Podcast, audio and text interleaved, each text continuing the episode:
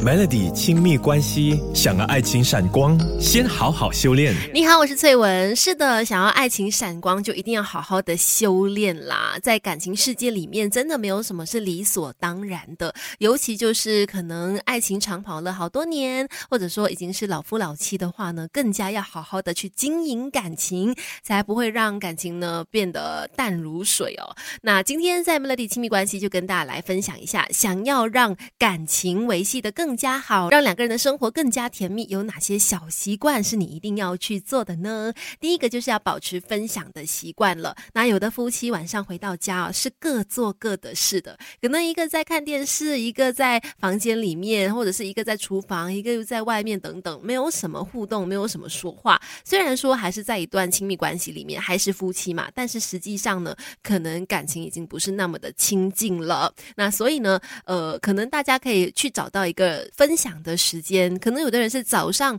诶，两个人相处的时间比较多，诶，那早上的时候可以来多点聊聊天，或者是睡前哦，可以跟另外一半去分享你这一天的所见所闻，彼此的开心不开心、压力，或者是小到可能你就是刚好在手机上看到一段影片啦，你觉得很有意思，都可以因此来跟对方来去分享，打开话题的那种，记着对方愿意跟对方分享生活大小事的心情，其实就是感情长久幸福的关键，因为你看到什么事情。都会想到我，都会想要跟我分享。那其实另外一半也都能够感受到这样子的心思的。你说感情能够不好吗？还有什么习惯是可以维持感情变得越来越好的呢？等一下跟你聊。Melody 亲密关系，想要爱情闪光，先好好修炼。刚才就说了，每天都要找到一个时间跟另外一半去分享你的心情，还有就是一起做家事。不要把所有的家务都堆给一个人去做，那些对家事漠不关心的人呢，只会把两个人的感情搞得越来越糟糕而已。而且有研究指出，男女双方如果可以分摊家务责任，两个人如果可以分担家务责任的话呢，那夫妻的关系也会快乐很多。尤其是当男生非常积极的参与家务的话，对另外一半来说，会做家务的男士是更有魅力的。这一点我很认同，也感同身受。以现在就常常把家事都做得很好，所以我很欣赏他，觉得他非常的有魅力。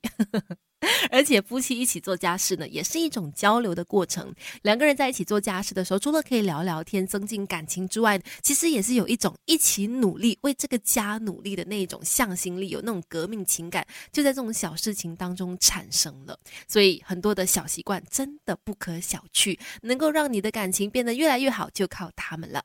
Melody 亲密关系，想要爱情闪光，先好好修炼。你跟你的另外一半还有拉手、牵手的习惯吗？甚至每天都会拥抱一下、亲一下吗？这些看似好像呃有点对，尤其是老夫老妻来说，可能是很肉麻的行为呢。其实是很有它存在的必要的。OK，每天都要拥抱一下啦，或者是牵一下彼此的手哦。即使是你最熟悉的另外一半，也不能因为说哎呀都已经老夫老妻了，就不去表达。不去做的夫妻之间身体的疏离是必然会导致心理上的隔阂的，这一点一定要记得哦。当你们越走越远，连每天的牵手跟拥抱都没有的时候呢，其实不知不觉也会让心里的这个距离拉远的。所以用拥抱，用这样子的身体语言去表达爱，往往是最直接也是最有效的。夫妻之间要保持亲密，很简单，一个拥抱就足够了。甚至今天是情人节，就去好好的表达爱意吧。希望你们的感情越来越好，每天都是情人节。